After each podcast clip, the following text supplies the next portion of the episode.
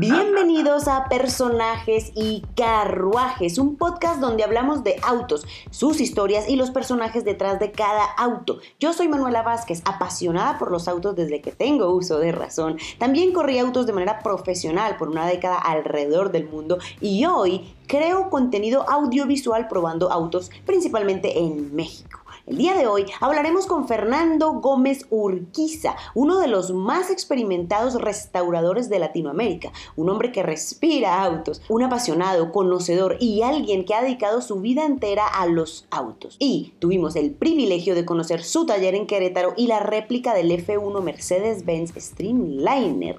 Ajá, wow, este episodio está bastante especial. Pero antes de comenzar, te pido un poco de paciencia con el audio, ya que este formato nació para YouTube entonces quizás el audio no sea el mejor y quizás tendremos momentos donde hablaremos de cosas que sería mejor ver. Así que aprovecho para invitarte a que te pases por mi canal de YouTube también para verlo. Y eso sí, después del episodio número 10 ya todo está pensado para podcast, así que entonces espero lo disfrutes y bienvenidos. Vámonos con el episodio. Eres la única persona que se ha subido al coche. Estás loco, me encanta. Hola, bienvenidos a un nuevo video, al tercer capítulo, al tercer episodio de este nuevo formato del canal, que ya no es tan nuevo, ¿eh? ya es el tercero, que se llama Personajes y Carruajes. Hoy estoy con un gran personaje y con un gran carruaje, con ustedes hoy, Fernando Gómez Urquiza, uno de los mejores restauradores de México. Hola, Fernando, ¿cómo estás?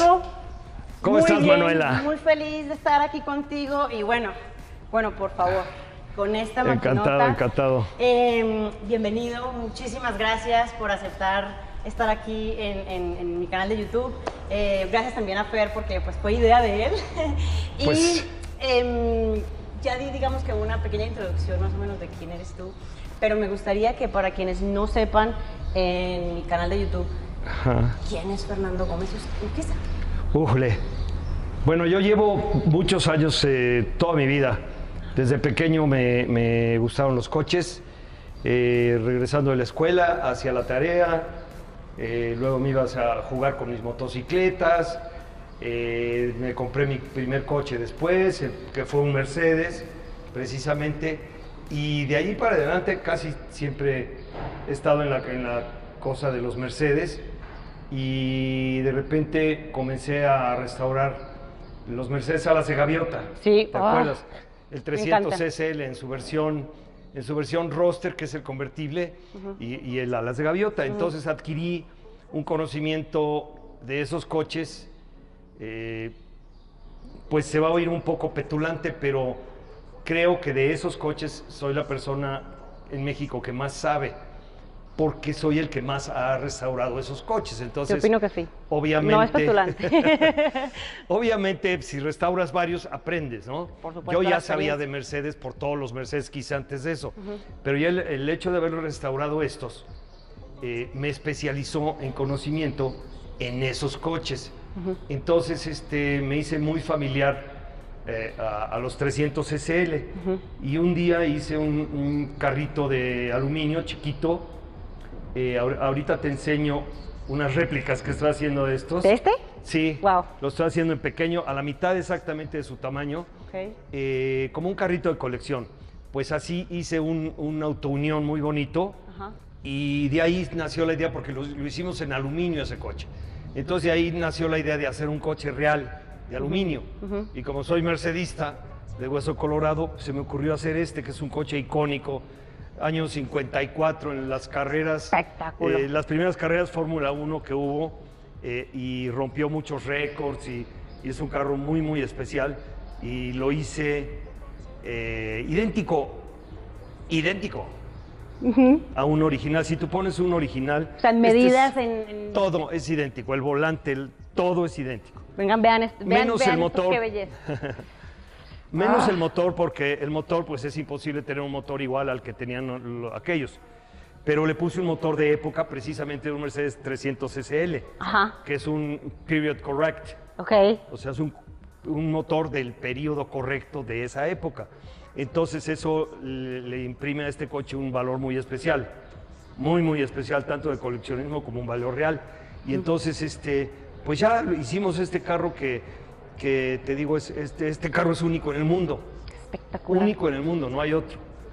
¿Por qué? Porque está hecho de aluminio, porque, porque tiene este motor, principalmente porque tiene este motor, y dentro de este motor, este motor es, no es un motor de, de 300 SL normal, es un motor de 300 SL modificado, que tuvo un récord mundial de velocidad en las salinas de Bonneville Wow. con 307 kilómetros por hora. ¡Wow! Te- está homologado, está, este, O tiene, sea, su, está- tiene su certificado.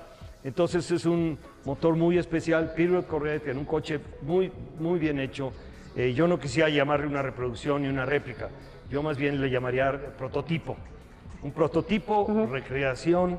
eh, ¿Por qué le darías ese nombre diferente? porque es único. Por eso lo hace un prototipo, ¿no? Claro, está inspirado en la forma y el diseño del, del, del, tre- del Streamliner, del W196. Este coche se llama W196 Streamliner. Me encanta su nombre. Streamliner, es este, el, el nombre americano, el, en alemán es Streamliner, no me acuerdo cómo se pronuncia, pero es que quiere decir que es eh, aerodinámico, ¿no? Y pues bueno, esta es la historia de este coche, le, le fabricamos el motor, digo, perdón, le fabricamos el, el- volante, eh, todo, todo se lo fabricamos, o sea, está hecho de la nada. De Hicimos cero, el- de cero, empezaron. Te- ¿Tenías, bueno, tenías acceso a unos planos o de, a qué tenías acceso? Bueno, en internet hay alguna información, pero yo, yo hice un viaje a Viena. Ujú, En Viena hay un, un museo que se llama el Technisches Museum ujú. y ahí hay uno de estos. Y entonces solicité permiso en la, en la- en la dirección para que me permitieran cruzar la valla del público y acercarme un poco al coche. No se podía tocar ni nada, pero sí me dieron oportunidad De de, tomar medir. mu- muchas fotos que no tienes en internet y muchos detalles. Entonces, eh, el motor no me permitieron. Estaba yo así, me crucé la valla, pero me dijo: el motor no te lo puedo abrir. No me lo- pero no necesitaba. Solo el motor. fotos y estar ahí. El motor no, no- no lo necesitaba porque este es otro motor de todas maneras. Entonces, todos los aspectos de afuera los pude medir, los pude checar, tomar muchas fotos que es muy difícil tomar de otra manera.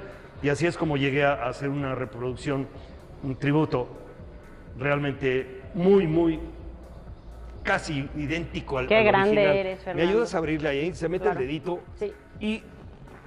Ahí va. Ah, mira, tú Ahí tienes va. fuerza. Tengo los deditos más pequeños. motor. Miren este motor, vengan acá. Está bueno, cuéntanos todo- del. Esto no te lo he platicado. El coche está lleno de polvo. Sí. Porque lo acabamos de sacar de una bodega. Lo saqué hace tres horas de una bodega porque lo teníamos ahí guardado porque lo vamos a llevar a unas pruebas. Ajá. Y no lo hemos limpiado ahora. Por eso lo ves todo polvoso. Me apena. Me agarraste de sorpresa un Como poco. si hubiera acabado de terminar la carrera. Exacto, así está. más o menos así, Así está. Y aquí Perfecto. puedes ver el motor de- del 300 SL. Qué espectáculo. Que apenas los cupo. Aquí casi toca.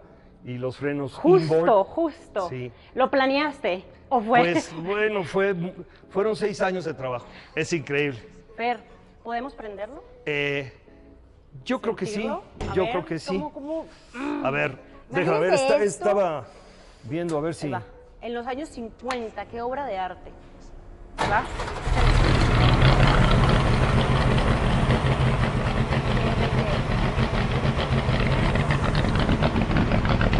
¿Cómo aspira?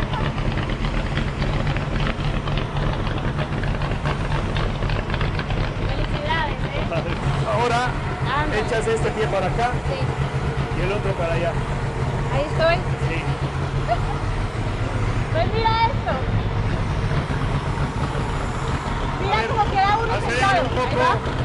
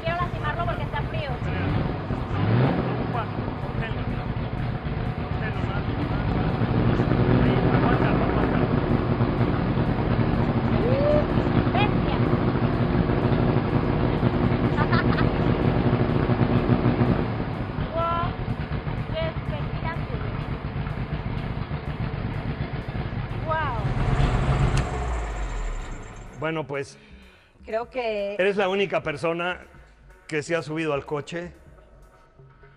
Sí, ¿no, Fer? ¿En serio? sí. Ay, voy a llorar. Eres, eres la única, pues bueno, sí se ha subido alguien, pero no que se haya subido y esté apareciendo en, en un video para Wow. medios.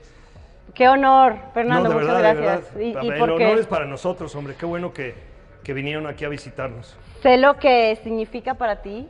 Eh, no, lo, no lo contaste ahorita un poco, pero también soy muy sensible en, en ver las conexiones que las personas tienen con su auto. Ajá. Y cuando hablas de él y cuando, cuando lo miras y, y- y se siente que es muy especial para ti.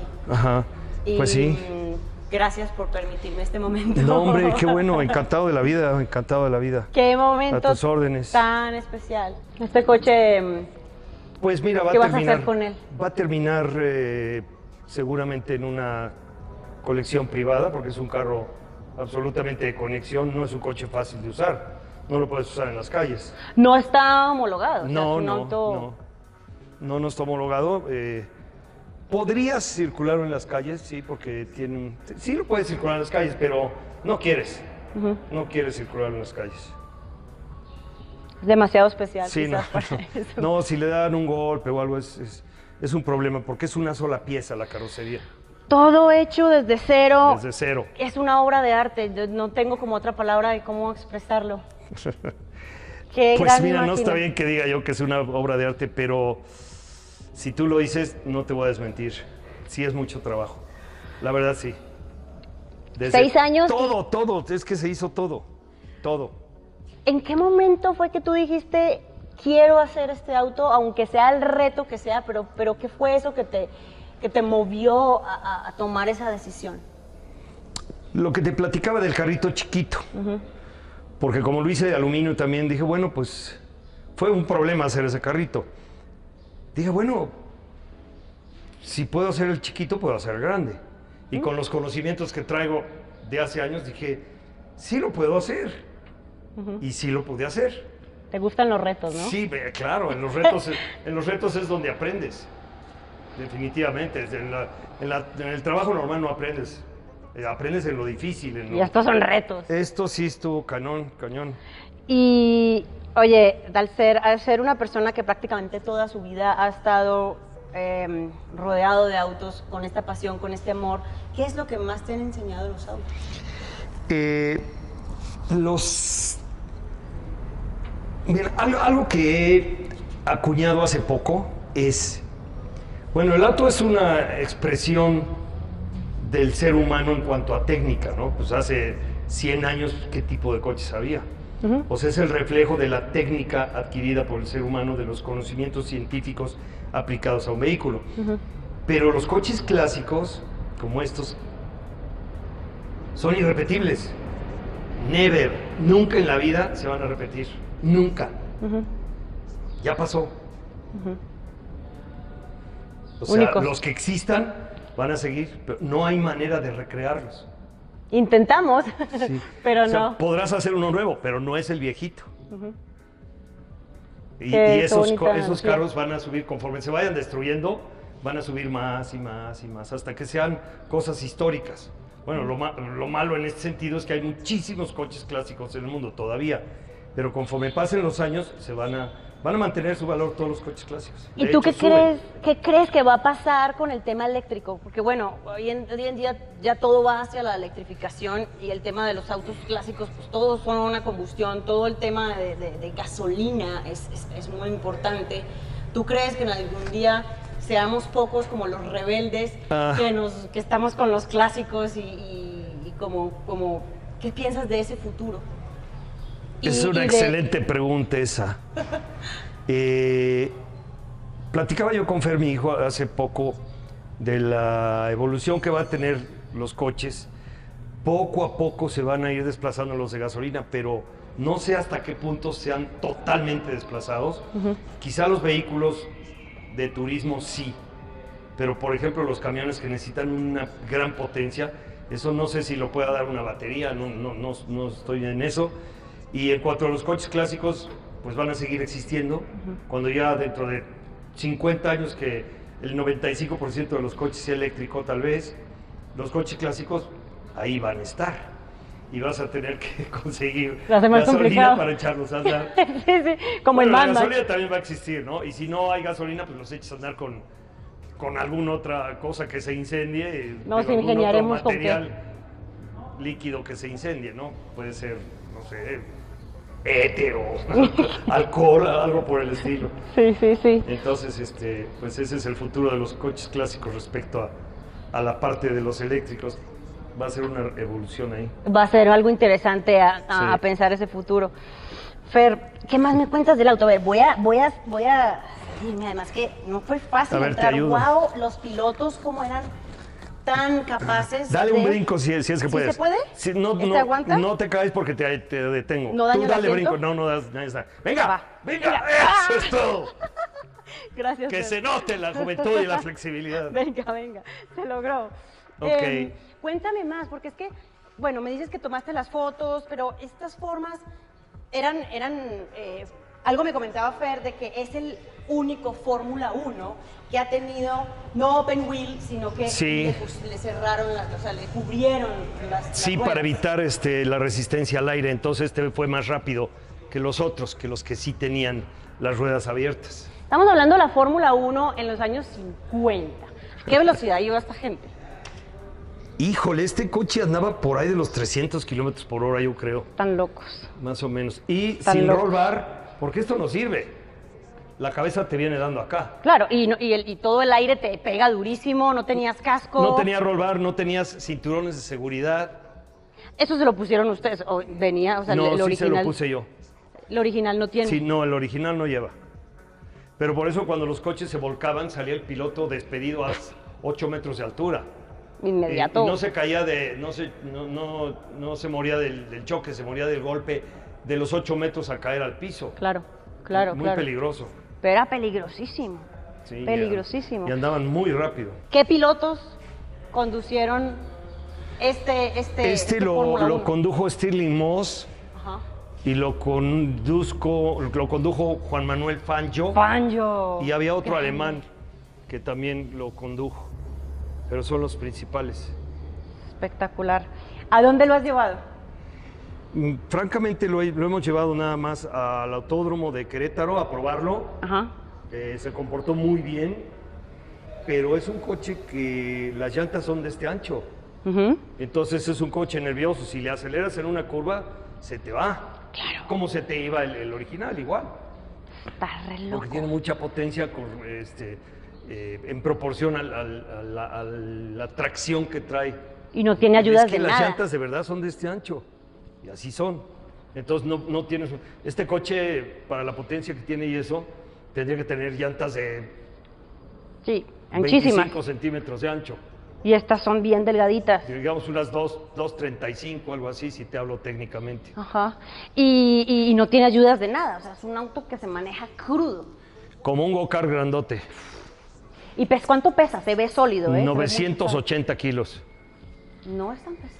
No. Para nada. Está ligero para los, Para nada. para los 300 de caballos de fuerza que trae. Hermoso. Bueno, ya para ir cerrando. ¿Qué otros proyectos tienes en mente? ¿Para dónde vas? Cuéntanos un poquito Mira, de qué proyectos viene es, como este ya ahorita no tengo.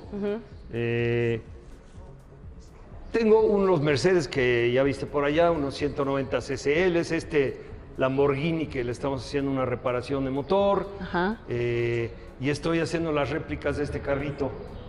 Muy bonitas. A escala. Sí, ¿Las podemos te- ver? Te lo enseño. Sí, ven, vamos. Bueno, aquí está el modelo a escala. Esto es eh, 1.2, Sí, ¿verdad? es la mitad del tamaño. Cuéntanos de esta belleza. ¿Qué pasó aquí? ¿Por qué lo hiciste? ¿Cuánto estás haciendo? Pues lo que pasa es que, ¿te acuerdas que te platiqué de la autounión que era de este tamaño? Sí. Eh, quedó tan bonito la autounión, incluso tuve yo la- el honor de que el director general de, de Audi México me mandó una carta y un modelito a escala porque vio cómo me quedó el, el, el- el carrito este en, en internet. Le encantó. Sí, le encantó.